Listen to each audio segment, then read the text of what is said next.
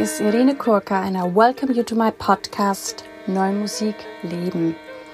This is a German podcast about contemporary music, but once in a while I do an English episode. I have studied singing classical voice, but I love singing lots of contemporary and experimental music. And if you would like to know more about me, please look at my website www.irenekurka.de. I will put this in the show notes for you. And there you could also subscribe for my newsletter.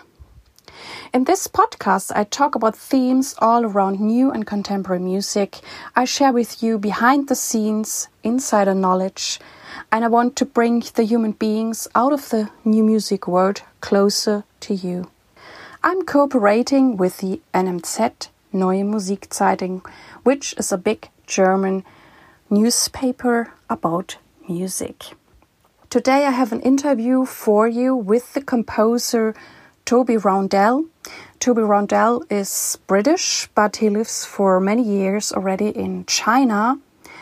And we had the opportunity to get a scholarship, a stipend by Goethe Institute for virtual residency. And so we had quite some Zoom calls within the last weeks, and we developed a new piece. So, in this interview, we will talk about all those things how this piece developed, what Corona does with us, and yeah, how to be became a composer. So, enjoy the interview with Toby Roundell. Hello, Toby. Toby Roundell. I welcome you today to my podcast. Thank you. It's lovely to join you all the way from China. I know. I'm in Düsseldorf and you're in China. Um, I would like to know how did you find your way into new and experimental music? Well, um, it's been a bit of a journey, I think. Uh, um, uh, I suppose when I was when I was very young, um, my first, I think my first real musical memory was uh, uh, the death of John Lennon, um, and which was sort of quite interesting. And my my dad used to be a DJ, so when I was a when I when I was a, a, sort of young kid, we had a lot of a lot of music around. But I, I, wasn't born in a sort of family of musicians or anything like that. But I remember, you know, all these Beatles songs and Pink Floyd and all this uh, sort of music in the in the eighties and stuff. Um, and I suppose I uh, I sort of realised I loved music really through that, and. Uh, then really began the journey, I suppose, of towards wanting to create music. Um, and that's been a long, complicated journey, I think. I tried going through the, you know, the, the, the journey through through education, the music colleges, but I wouldn't really say that was where things are now. Uh, um, and it's taken a long, long time, I think, uh, to sort of discover it. Um, there have been little openings along the way. Um, so, for instance, uh, you know, maybe in my teens, late teens, sort of starting to understand or come in contact a little bit with Cage and um, some of the some of the sort of Stockhausen music, uh, some of the minimalist music.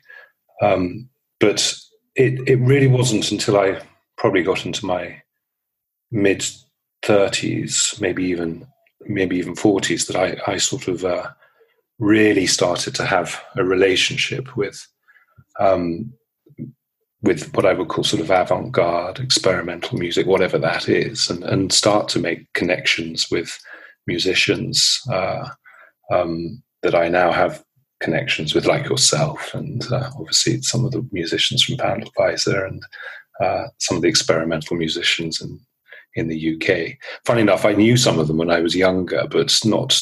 Uh, but the, the, penny hadn't dropped really.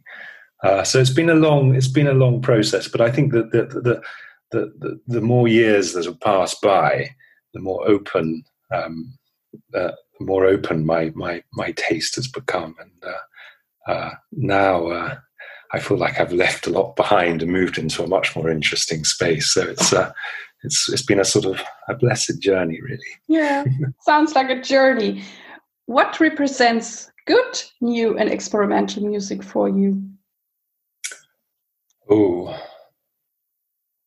I don't know. Um, I'm not really sure I know what good is, and and uh, uh, I don't really know. I think uh, I'm not really sure it's for me to judge what is good. Um, uh, I I suppose maybe something to do with the people that are involved and and and the the dynamics of relationships, obviously existing in sound, but um, I, I, I try not to judge. To be honest, I, I, I go. I, I think as far as as far as I mean, as far as something is good. No, I, I think it's more. It's more a case of just being with things and, and being interested to be in in uh, with certain music or certain music resonating with me. But um, I wouldn't I wouldn't wish to uh, to dismiss uh, something as good or bad. I think I think it, you know, it has everything has a right to exist. So, so you're um, very open minded, and you can go in any listening experience and take something out from it. Well, yeah, I mean, there's, I think there's obviously certain sounds and maybe certain music that's made great, but I've, I've I think I've, I've become cert- certainly in the last um, sort of five or six years much more open even to that. Uh, it's quite interesting to sort of observe sounds that perhaps do great or or music that does great and then to actually reflect on why that greats. And that that's quite interesting as well because it's more about coming to terms with that. And i think once you face that then actually realize that maybe it's not such a problem anyway. And those sounds or that particular type of music becomes sort of uh, easier to to, to, sit with, I suppose. Now, that doesn't necessarily mean that I want to be with it, but it, it, it's what it, it's what is, it exists at that moment. So I have to sort of accept it, really. Um, but I like, uh, yeah, I, I, mean, I enjoy, as I said, I, I, think a, a, lot of it is to do with the people that you're listening with and and and the space that's um, that's that exists with the people that you're listening with, um, and having the attention and engagement in in in in that experience. Yeah. And what are the qualities you most appreciate in the performers you work with? Oh, that's a good question. Um, well, um, it's always uh, it's always it's, it's, always a great blessing uh, to be able to work with performers. I, I, I, live, you know, quite far away from the music scene in many ways, and um, I've worked with uh, quite a range of uh, performers uh, from young children uh, up to, well, not up to, but young children through a sort of spectrum to uh, um, musicians who, who um, you know, very, very wonderful musicians and that have de- developed careers in music. So um, I think, I think obviously an openness, uh, wanting to engage in in in in a relationship and engage in a journey together uh, are very important. Um, I think also some form of sincerity and integrity in in in each individual, but I think that's also there to, to for, for you know to be discovered as well because. Uh, to a lot of it again has to do with the relationship between two people or maybe even more um, and that it, it, it, it's the exchange in there that's very interesting the dyna- dynamics that happen and uh, whether there is shared territory i think you know in in, my musical journey i've certainly when i was younger uh, and you know, used to put in pieces to go on particular composition courses or things like this, you would come across performers where where maybe you didn't share that much territory. But that again was interesting as well because one has to find a way, uh, and sometimes very interesting things emerge and and important lessons come out of it. So I think every single uh, every single opportunity that there has been, there's been something that's come out of it, um, and uh, um, but it's it's wonderful to work with people who, who, you know who, who want to who want to work with you, and I, I do enjoy also not just in a compositional point of view, but also in just making music. I do enjoy working with, with children as well. I find they're very, very open to ideas. Um, and uh, some of the things that in China that we've done with some, you know, young teenagers uh, with with some of the pieces from Wandelweiser have been absolutely fascinating how they've responded to it. Um, uh, with so much sort of vigor and interest, and it, it, really opens your eyes. Um, uh, so, so yes, I, I, think that openness is very important. That is very, very wonderful. You just mentioned uh, Wandelweiser again. Um, what is Wandelweiser for you, and how did you become part of it? Well, I'm not sure I'm completely part of it, uh, but I've, I, I suppose I first came across it. Uh, uh, I was, I think I, I, knew a little bit about it um, before I started doing some work with CoMA, which is a, a it's called, now called Contemporary Music for, for All, but it used to be called Contemporary Music for Amateurs, which is a sort of loose organisation in the UK. I think actually they've got a, some something in, in Germany as well. Um, and uh, James Weeks, uh, uh, composer, I think you know, he he he did a, a course on Wandelweiser, and that was really, um, I think, when it came up a little bit more in the surface. Uh, although I was aware of it, but it, uh, it sort of came a bit more into the consciousness, and then more and more people I came across, it, it, seemed to be part of conversations. It seemed to be part of my interests. I, I was I, I, the more I listened to the music uh, uh, from composers within this collective, the more interested I became. And then, um, you know, eventually it, it, it ended up with meeting Antoine, which was a wonderful blessing, um, and that really that really opened some fascinating doors. Uh, um, I, I, went and spent some time with him, and uh, it really was a, a very special 10 days or so. And, uh, and then I one, had the opportunity to meet more people within the collective or associated with the collective.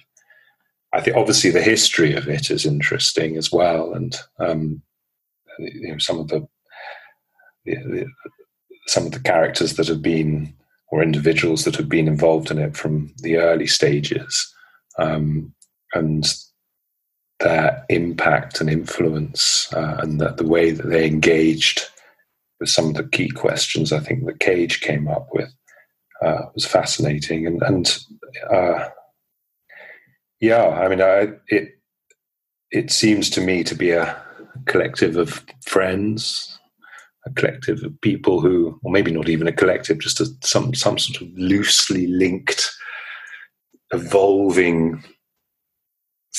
I wouldn't even say an essence, but just quality that permeates across boundaries uh, that's interested in something that seems very fundamental to the creative experience. So, uh, um, yeah, special group, I think.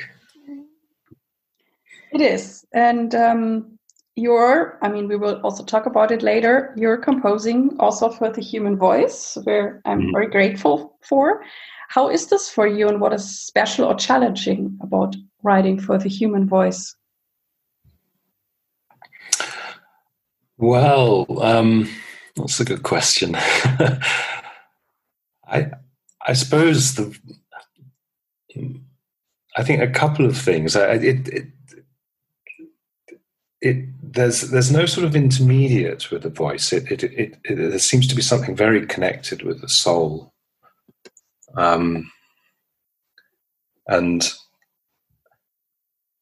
which is much more direct. I feel than than than any other option uh, from a compositional point of view, uh, and this relationship with the soul uh, coming from deep inside. I, I, I, find this very special. And obviously, all the relationships with chanting and, uh, you know, language as well, this, this integration with language, these interesting and sometimes very complex uh, dynamics between texts uh, that can be quite loaded. Um, and responding to those. Uh, I mean, I certainly find when composing with the voice that the text is very, very important. Uh, and this, the, the, the, combination of text, voice, words, sound, all together, and space as well, uh, seems to, to me to to be very profound. So, um, I suppose some, another thing is actually being able to sing it oneself. Sing oneself. It, it, it, it's, it's, a stronger connection. Uh, um, so a lot of the work that, or compositions that I've been working on it, and in the past few years, almost exclusively for voice, and being someone who lives halfway across the world and a little far away from many performers, it, it, it's also being able to be involved in that practice as well for myself. Um, uh, so uh, yeah, I think those those are those are the fundamental things, and and and, and also something to do with the breath, uh, which is which is obviously key to life. Um, but yeah, I think it's the closeness, the, the, the closeness to the source of, of, the, of the human being. It's uh, this idea of the word being able to come through. Well, that is really what the voice is all about. So I find that too. It's, I mean, it's very, very personal, and um, and I also enjoyed when composers like you um, are in a way also able or or or sing the stuff themselves because I always have the feeling that the music is often composed or written differently if the composer him or herself has sang it in a way or just produced it in their head somehow it's a different quality and um, i always enjoy that also when composers um, demonstrate it to me and um, because i get a oftentimes a different feeling that maybe I don't find myself or just looking at the score. So yeah, that's great. I mean, I, I, I, I, you know, I, I love, I, I do love singing, uh, although I don't sing to, to others. Uh, I, singing, I mean, I, I, suppose the sort of, you know, singing in a, uh, you know, singing psalms, in a sort of chanting psalms, perhaps in sort of in a monastic type of way, which is, I have some sort of relationship with anyway. Um, it, it, it is it is like a sort of offering, uh, and a very you know I, I think it has a very uh, cathartic uh, quality to it, um, which which is I think is uh, you know, sort of almost an essential aspect of life. And I, I, find it difficult how people can sort of almost exist without having it. um, it's some sort of expression, a deep expression that you can't, or, well, I can only speak for myself, but uh, it, it would be like cutting off a whole dimension of one's being to be able to not to, to, to not express things with the voice. Uh, mm. And the pitching of it. And I'm not talking about musical pitching, but you know, the, the, the, this idea of elevated, elevating expression from moving from the spoken word into. I mean, I think even when one sings, there's a there's a different mentality. There's something going on that's very very different, and and and the the the, the maybe the consciousness or awareness is raised through that. Um, uh, that I again, you know, with the, with the sorts of texts that I work with, uh, I find um, find interesting that relationship. Well, right now we're at the Corona pandemic. And mm-hmm. um, I would like to know how your life has been since then, or what has changed or happened. How is your life in China? Well, I think it's been in China. um, usually, usually I try to get back to Europe in, in the summer, so this has been different uh, to sort of be a little bit more um, in one place. Uh, and so I suppose things have become a little more static in some ways, or at least, you know, in, in where I am. Um, but that's also opened up opportunities, I think. Uh, it's, it's interesting to be in a place for a bit longer. Well, I mean, I've been here for a long time, but you know, to, usually at, at, at, a time of year when we may move around and try to, you know, see various people, things like this. Uh, it's been interesting to be in one place uh, and have time in one place uh, where not much has really been going on, a lot of space to to be.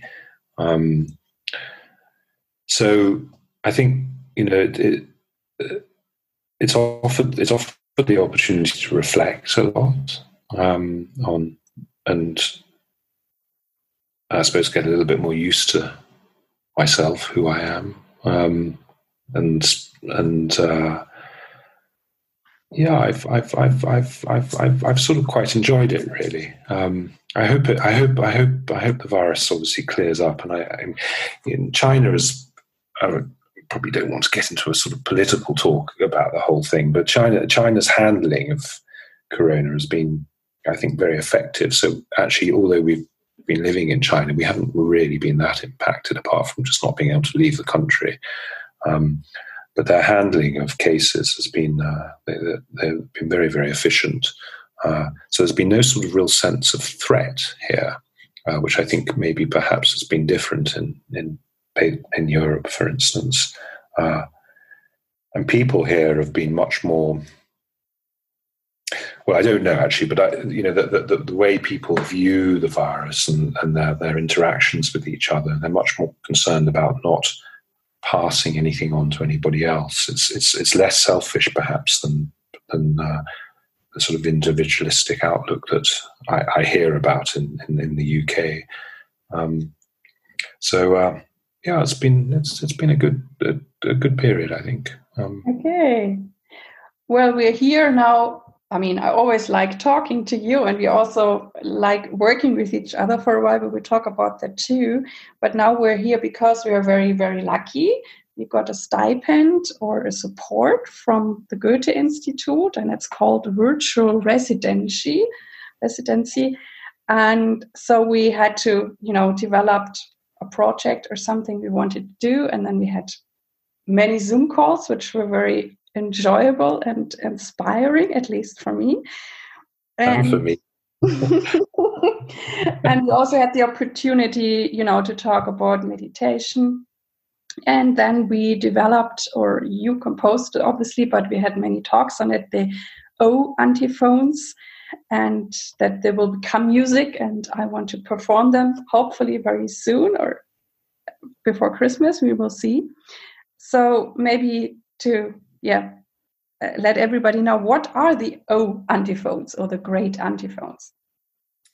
Well, the, the great antiphons uh, are um, a series of seven antiphons uh, that are sung in uh, in Advent leading up to Christmas.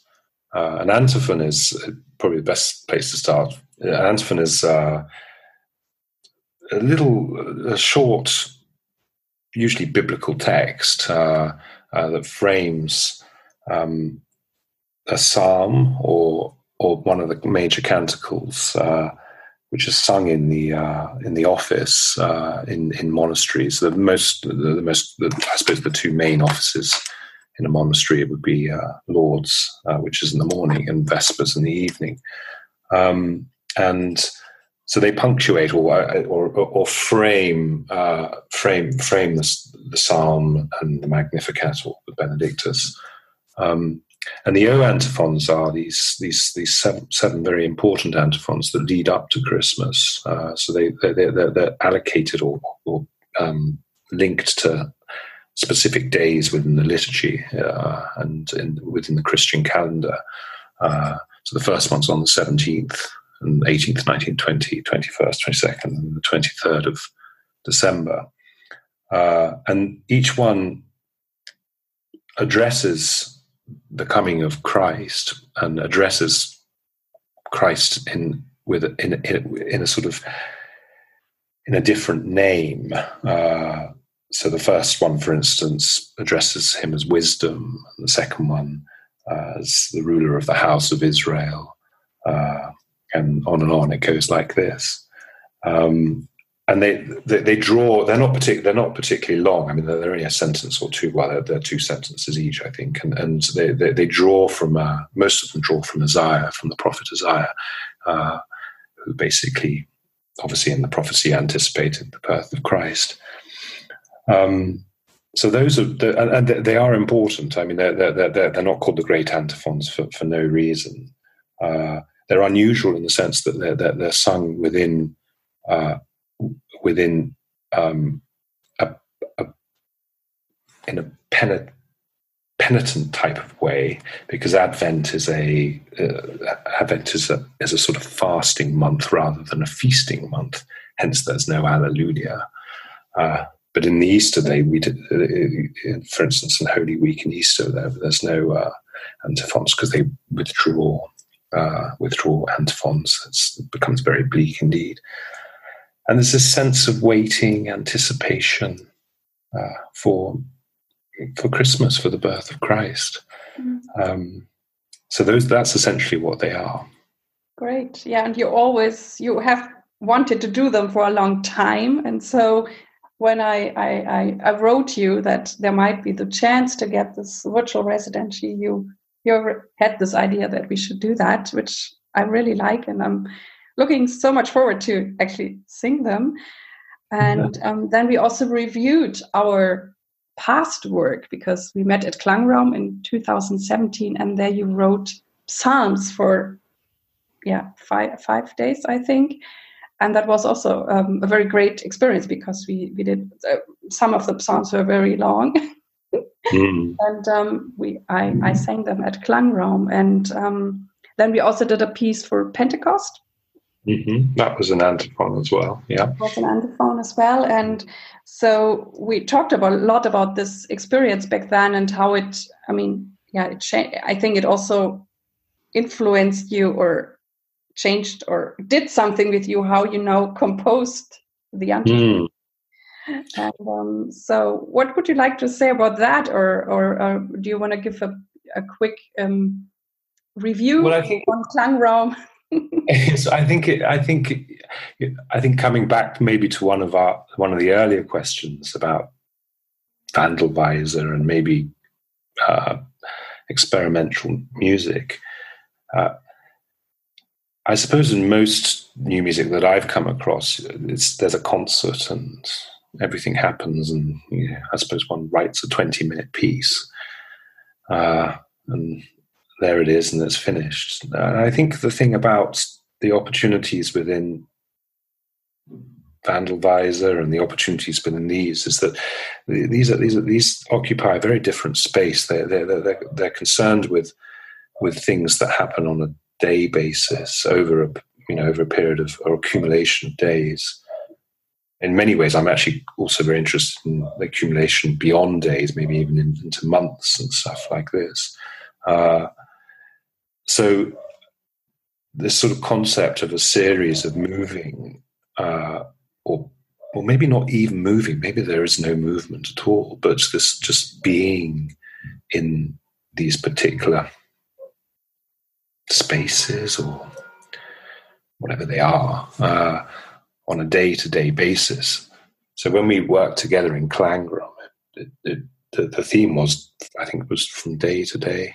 Um, and these these psalms there was a a daily psalm, and there was a journey, um, and from one to another, there was a you know I think if I remember correctly, first psalm was 103 or 104, which was about the creation, and this sense of just moving from one day to the next, and the psalms existing there as as as a prayer. Uh, uh, uh, and it, I, I think the weight of the the weight of having to sort of compose music drops because it, particularly in in prayer, because at the end of the day, prayer is very it, you know it, it's very flawed um, and it doesn't really matter. Uh, the the intention is the important thing, uh, and being able to pray, which essentially is what the Psalms are about. Uh, I think this just just drop the weight of, of, of, of, having to sort of compose music and just let it exist. And I, I certainly remember in, in Klangraum certain cases where it, it, you know something something happened it didn't really matter because because it, I suppose in the same way like a uh, monastics would every single day go into their chapel as a group would pray. Some days it's magic, other days there's just all these frictions and tensions that are going across the choir. Some days things just go completely fall to pieces, but one just gets up and gets on with it and carries on and continues. So this is what I rather love about it, and the O antiphons I I think are you know an extension of that. Uh, of of moving from one day to the next. And in fact, as you know, I, have just sort of worked even with the original Gregorian chant, not really done a tremendous amount to it, because uh, I can't see any point in changing it, because uh, it it is what it is. Uh, but it's also interesting to see it or to experience it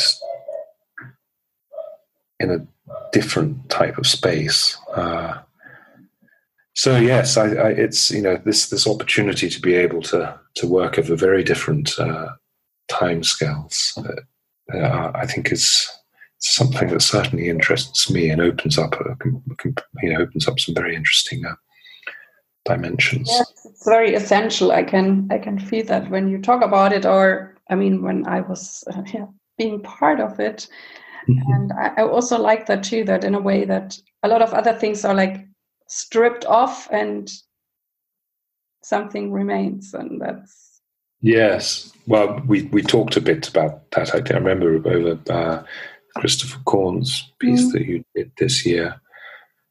And I, I, I think you know from our conversations over this month this this uh, interesting relationship between this transition between sound and no sound the, the, the, the, intermediary aspect. Where does it exist and where doesn't exist, and where does it then come back in? And I, I find this very interesting. Uh, it plays with, well, it, it, uh, it poses some interesting questions around perception and reality and being. Um, and uh, yeah, that to me is seems to be what it's all about. And I think that opens up opens up these interesting gaps as well.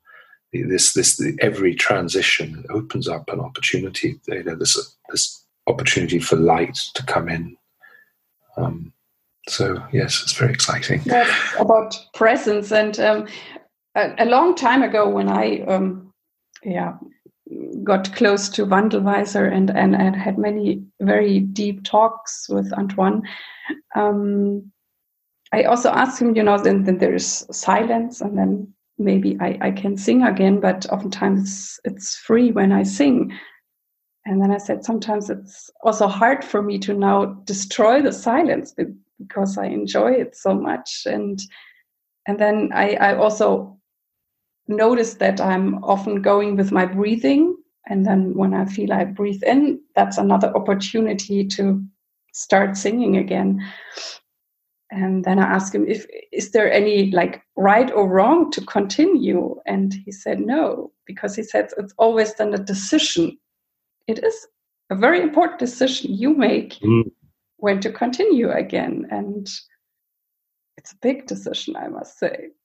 Yes, that way because you know when I just sing notes that are more close or a melody, in a way it's easier because that's what I always do. But then to yeah, to kind of I don't know master the silence or or or that's maybe too hard a word, but it's yeah. I decide when there is silence and when there is a sound of my voice. it's a very it's a very personal decision, I think. Yes. Uh, yes. Yeah. It's lovely. It's it's what it's about, I think. and how, how silence also can change. And last night I, I had a concert at the Niederrhein where I sing my program with Hildegard von Bingen and John Cage. And there's also lots of silence. And I also made a little introductory and explained it to them, and they were cool with it. And it was a church where also is a street close by, so we could hear cars. And they had the concert at five o'clock. And then I think it was like 15 minutes before six, the bells, obviously from the Catholic Church, started ringing. And at first I thought, okay, cool. It's part of the, the whole thing. And I thought, like, okay, it rings a little and it will be over. And I wait for it. So I was waiting. But then I realized, I, I guess after, I don't know, felt two minutes, the bells are not stopping or maybe not another 15 minutes or so. And then i decided okay i will sing with the bells. It's it's my my drone. And then i kept kept going. But also for the audience it was very interesting because they're like oh, in, in such a quiet program it might have been also nice. The bells were not ringing but we cannot you know go to the catholic church say well we have a concert tonight. Don't ring the bells. I mean they could change the time of the concert and so I always make decisions. mm. well, I think the bells probably go very well with the cage and uh, the Hildegard as well. So after a while, I was fine with it. But at, at, first, I thought like, oh, it's gonna stop. It's just like I don't know, mm. a short bell ring, but it wasn't. It was really very, very long. And, uh, we don't have we don't have bells in China, sadly, or at least not church bells. So. the other thing we talked a, lot about um, during our Zoom calls was meditation, because I know you, you have great experience with it. I have some, and I um, continue to do more and more longer sessions since actually the the, the shutdown, and um, I'm really enjoying it in a way and it changes things in my life. So, what meaning has meditation for you or also during Corona? Yeah, it, it I think, uh, um, I think it's, I mean, it, it's, it's important for me. Uh, um, I'm, I'm, not quite sure why. Uh, but it's something I just I having having having the, the, these times to sort of sit by myself and maybe concentrate on my breathing or something, and uh, particularly very early in the morning.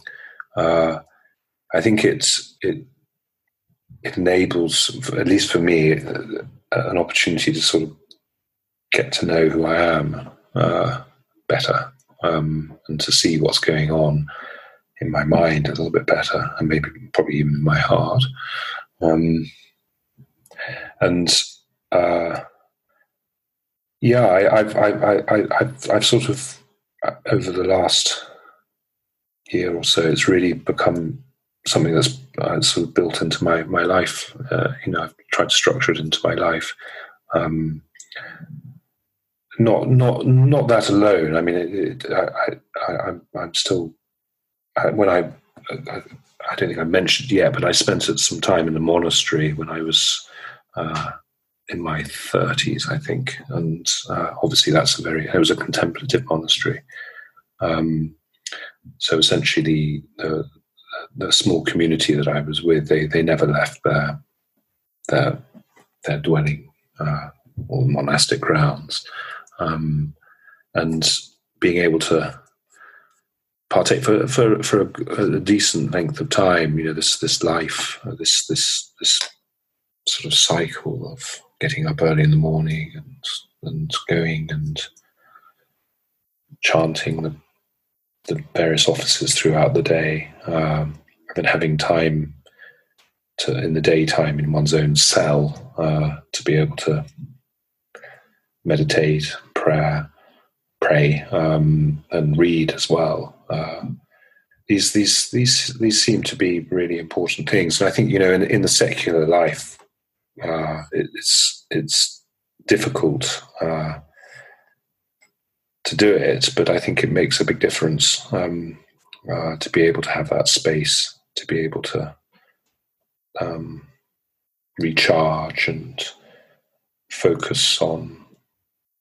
on on the essentials, or maybe not even actually on the essentials, just to be able to keep on coming back to one point, uh, and maybe to observe.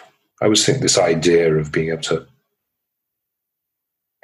it's almost like sort of gate one's soul, really, just just to observe what's going on. Not that necessarily a lots going on, but just to just to be there and observe and see how things uh, how things are emerging.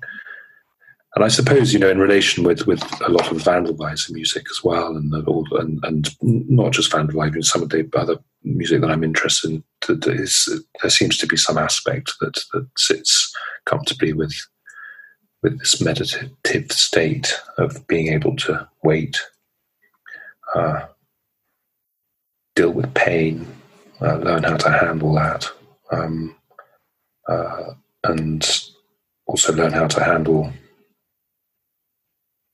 the the opposite as well, the, the, the, the you know good feelings, so can stay sort of balanced through it. So yeah, it's, it's, it's an important it's an important aspect. I, I find it's it's helped helped sort of uh, always helping uh, um, helping grounding uh, my own being. I, I, totally understand because it it helps me too a lot, and um, in that way, I'm grateful that through Corona I started doing more and. Um, I also have the feeling I get to know myself better, which is nice. I think I think a lot of people have. I mean, it's you know, uh,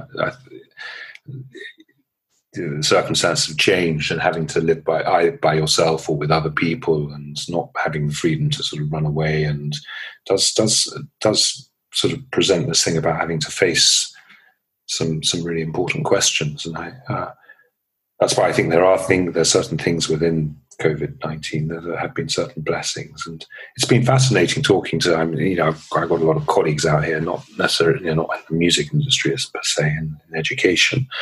It's been fascinating talk, you know, sort of meeting up with them again as the new academic year begins um, and hearing about all the things that people have done. Uh, you know, so many people have like taken up yoga more seriously or started got fit again and started running and all you know all these what I would call good decisions, um, which in the in, the in the hubbub beforehand, the craziness of beforehand, you know, people people many people are letting these things slip, and sometimes these something like COVID comes along and it it, it, it gives one an opportunity to to realign things that are important and, and, and identify the priorities. So yeah.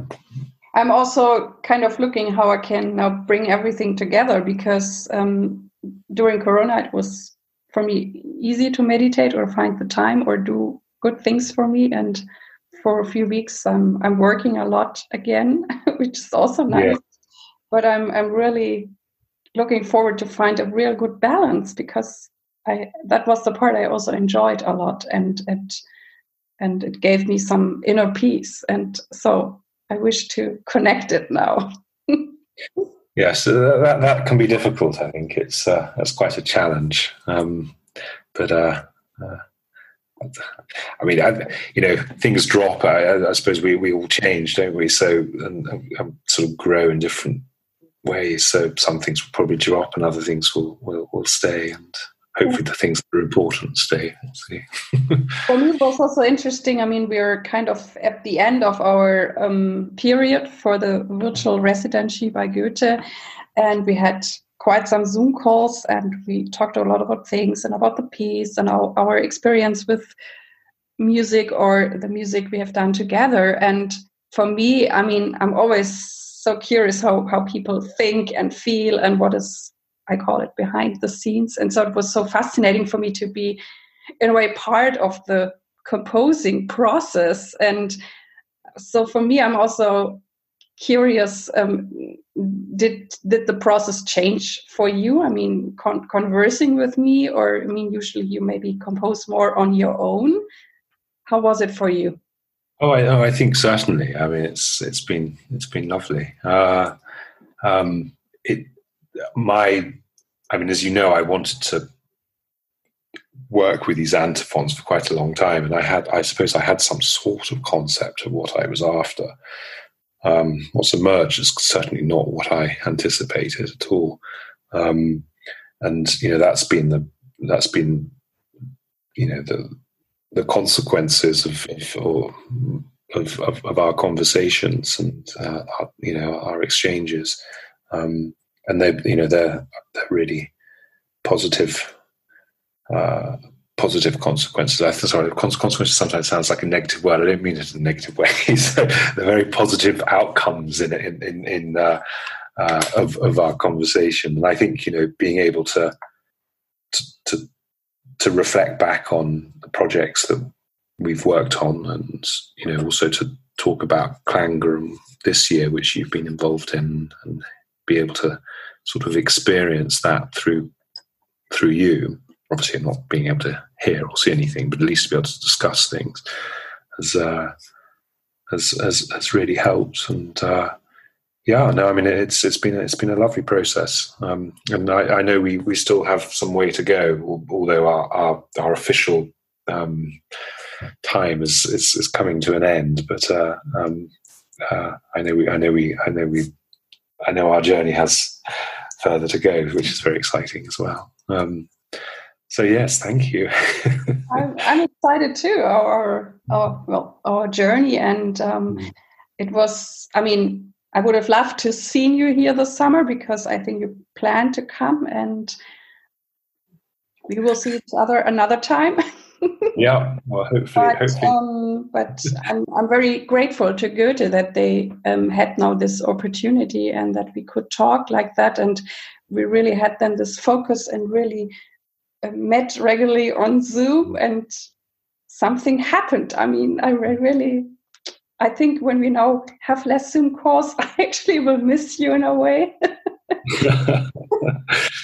Used to it, but well, that's okay. Um, I think, um, yeah, we are at the end of our talk, and um, is there anything you want to say or how to conclude this great conversations we had today, which will be part of my podcast? Oh, I don't know. uh, thank you. All I can say is, uh, you know, it's it's been lovely. I'm very grateful and thankful to um, have the time to, well, you know, to be given the opportunity, uh, and also you know, today to be able to talk to you today as well. Um, it's been uh, it's, it's been lovely, and uh, um, yeah, it's, it's, it's exciting that we'll be able to move on as well and uh, yeah, sort of continue. I'm sure we'll sort of establish something and uh, be able to continue beyond this as well. So, very, very grateful. So, thank you.